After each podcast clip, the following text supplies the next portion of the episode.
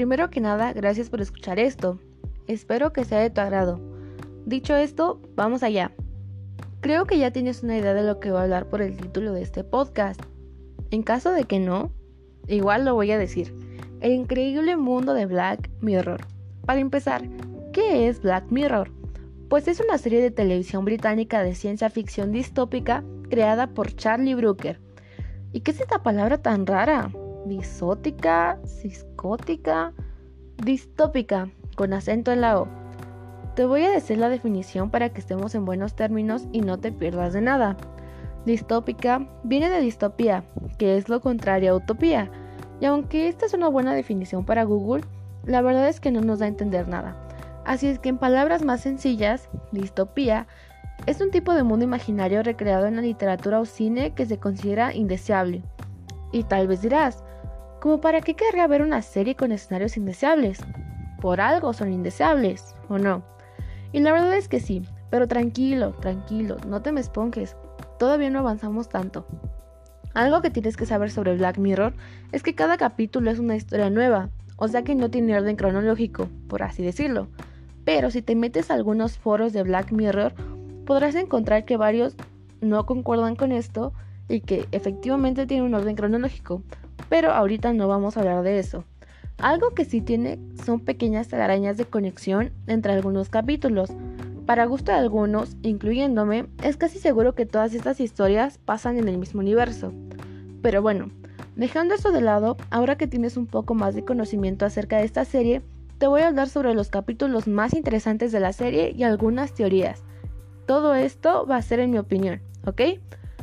Ok. Comenzamos con Bandersnatch, una película interactiva que te va a dejar con un vacío existencial por su contexto y trama. La película inicia con Stefan Butler, un joven programador de 19 años que tiene una propuesta interesante para una empresa de juegos llamada Tokersoft. Su propuesta consiste en crear un juego inspirado en un libro llamado Bandersnatch, que te permite elegir tu propio camino y la historia. Si ya viste esta película, puedes apreciar que tiene diferentes finales. Yo te voy a hablar en mi experiencia y el final que conseguí. Alerta de spoiler, alerta de spoiler. Si no has visto la película y tienes planeado verla, no sigas escuchando este podcast, porque te puede arruinar los caminos de la película y uno de los finales. Ok, dicho esto, continuamos. Durante toda la película te dan dos opciones de lo que quieres que el protagonista haga. Tienes que perseguir las correctas para tener un final interesante y no atascarte, ya que depende de tus decisiones puedes crear un bucle.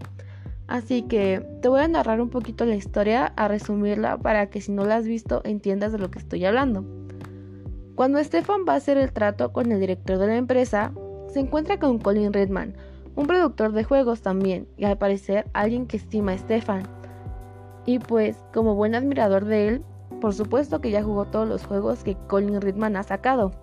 En el trato, elegí que Esteban eligiera trabajar en el juego solo en vez de acompañado y con una oficina en la empresa. Esto provoca que Stefan caiga en locura y que caiga en el hoyo, por decirlo así.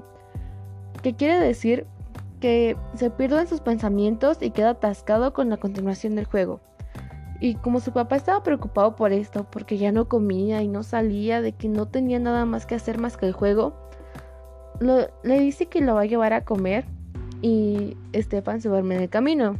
Cuando el auto se detiene, Stefan ve que están afuera del consultorio de su psicóloga o terapeuta y pues él muy confundido y enojado porque pues su papá le dijo que iban a comer, vio a Colin a lo lejos y lo siguió, porque yo decidí eso. Y es que si te pones en sus zapatos, es como esos videos de madres o padres que les dicen a sus hijos que van a ir a la playa o por un helado y los llevan al anexo. Entonces, por supuesto que si tenía la oportunidad de que mi protagonista se alejara, lo iba a hacer. Fue el momento en el que cometió el error. También le comentó que el gobierno los controla por medios de pastillas específicas para que no se enteren de nada. Y después le dice que lo siga al, al balcón. Para comprobarle su teoría, Colin le dice que uno de los dos va a saltar y que se van a ver en otra línea del tiempo. En esa parte te dan la opción de elegir quién va a saltar. Al principio la verdad yo di algo de vueltas en esa decisión, ya que si salta Stefan, no regresa. Esto quiere decir que sí se muere. Y la continuación sería una noticia trágica de un programador que se suicidó. Luego te dan la opción de retroceder a dos lugares, al lugar de la terapeuta o a la decisión del salto. Yo regresé a la decisión del salto, pero esta vez elegí que Colin fuera el que saltara. En el momento en el que su cuerpo chocó contra los contenedores de basura, Stefan empezó a sentir náuseas y para agregarle un poco de emoción a esto, claro, llegó la esposa de Colin a preguntar por él. En ese momento se ve todo negro y de repente aparece junto a su papá en el auto, camino con la psicóloga. Él, todo espantado y sacado de onda, le cuenta un poco sobre lo ocurrido a su papá. Inmediatamente lo pasa a ver a la psicóloga porque estaba muy preocupado. Adentro con la psicóloga, le comenta que siente que alguien lo está controlando y son como acciones que no quiere hacer y aún así las hace. La psicóloga le dice que es disociación de la realidad y tiene que aumentarle la dosis de medicamentos para que no se vuelva algo peor. Él ya tomaba estos medicamentos o pastillas por un evento traumático que le pasó cuando era niño. Te voy a contar esta historia. Él tenía un peluche de un conejo que quería mucho porque se lo dio su mamá. Entonces un día su mamá tenía que ir a ver a sus abuelos, pero él por andar buscando el peluche atrasó el viaje de su mamá. Este era en tren, entonces tuvo que tomar otro que por causas del destino se descarriló y en ese accidente murió su mamá. Él pues con 5 años de edad se culpó a sí mismo. Cuando llegó a su casa, miró las pastillas y recordó lo que le dijo Colin sobre que el gobierno nos controla con las pastillas. Entonces decide tirarlas. Empieza a tener una especie de colapso mental, de euforia y va a una especie de oficina que tenía su papá. Empieza a buscar en los documentos y aquí encuentra pruebas de que es cierto lo de las pastillas y que sí lo estuvieron controlando durante un tiempo. Después encontró un video que muestra que el accidente de su mamá fue falso y lo tenían en una especie de escenario preparado para que pasara exactamente lo que habían planeado. Entra su papá al cuarto y le dice que no quería que se enterara de esa manera y tú te quedas en plan, ¿cómo querías que me enterara de que todo lo que he vivido podría ser una mentira? A él la verdad el papá se pasó de lanza, no, sé, no sabemos qué le sucedía, la verdad. Obvio que la reacción de Stefan fue agresiva y le empezó a gritar y preguntar qué era lo que había pasado. Entonces, después, desesperado y muy enojado, Stefan empuja a su papá y de repente se pone todo en negro y despierta en su cama, sacado de onda, no sabiendo qué había pasado. Baja las escaleras, ve a su papá y comienzan a discutir. Stefan le dice a su papá que se aleje porque no puede controlar sus actos. Y el papá lo mira raro, nada más así como dando el avión. Y después te sale la opción de matarlo o retrocederlo. Así que yo elegí matarlo. Luego Stefan te pregunta directamente qué quieres hacer con el cuerpo. Y yo le dije que lo descuartizara para darle un poquito más de emoción. Para este tiempo del plazo de entrega del juego había finalizado y lo tenía que entregar ese mismo día. Así que lo descuartiza, termina el juego y resulta ser un éxito de ventas. Después de esto, sale una escena en donde sale una televisión y un crítico hablando sobre el juego de Bandersnatch y le preguntan que qué opino sobre el juego. Él encantado dice que es un juego perfecto y que le da 5 estrellas. Todos sorprendidos porque esto nunca había pasado.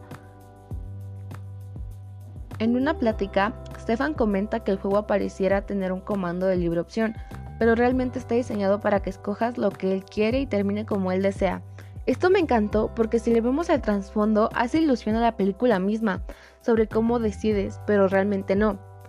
Algo también bastante interesante fue que el creador del libro Bandersnatch, en el que se inspiró Stefan para hacer el juego, le sucedió lo mismo que a Stefan. Sentía que lo controlaban y al final no era más que una marioneta o juguete del gobierno. Por esto, igual entra la locura y decapita a su esposa. En la escena de la finalización del juego, podemos apreciar igualmente la cabeza de su padre en el escritorio de atrás. Con esto, termina el resumen de la película. Si no la has visto, espero que te dieran ganas de verla, porque la verdad está muy buena y tiene varias teorías que sonarán descabelladas, pero tal vez tienen sentido. Como que tiempo no existe. Honestamente, creo que eso tiene un poco de sentido de realidad te puede abrir a diferentes puntos de vista y si te deja pensando un buen rato. Igualmente si ya la viste, me gustaría saber qué pensaste tú sobre la película. Recordemos que tenemos varias maneras de percepción, así que no está mal pensar diferente a ti o como yo y compartir las opiniones de manera civilizada. Si te gustó, espero que puedas apoyarme siguiéndome o dándole like para crecer un poquito más y subir contenido igual que puedas disfrutar. Espero que tengas una buena noche, un buen día, una buena tarde y una buena vida. Hasta luego.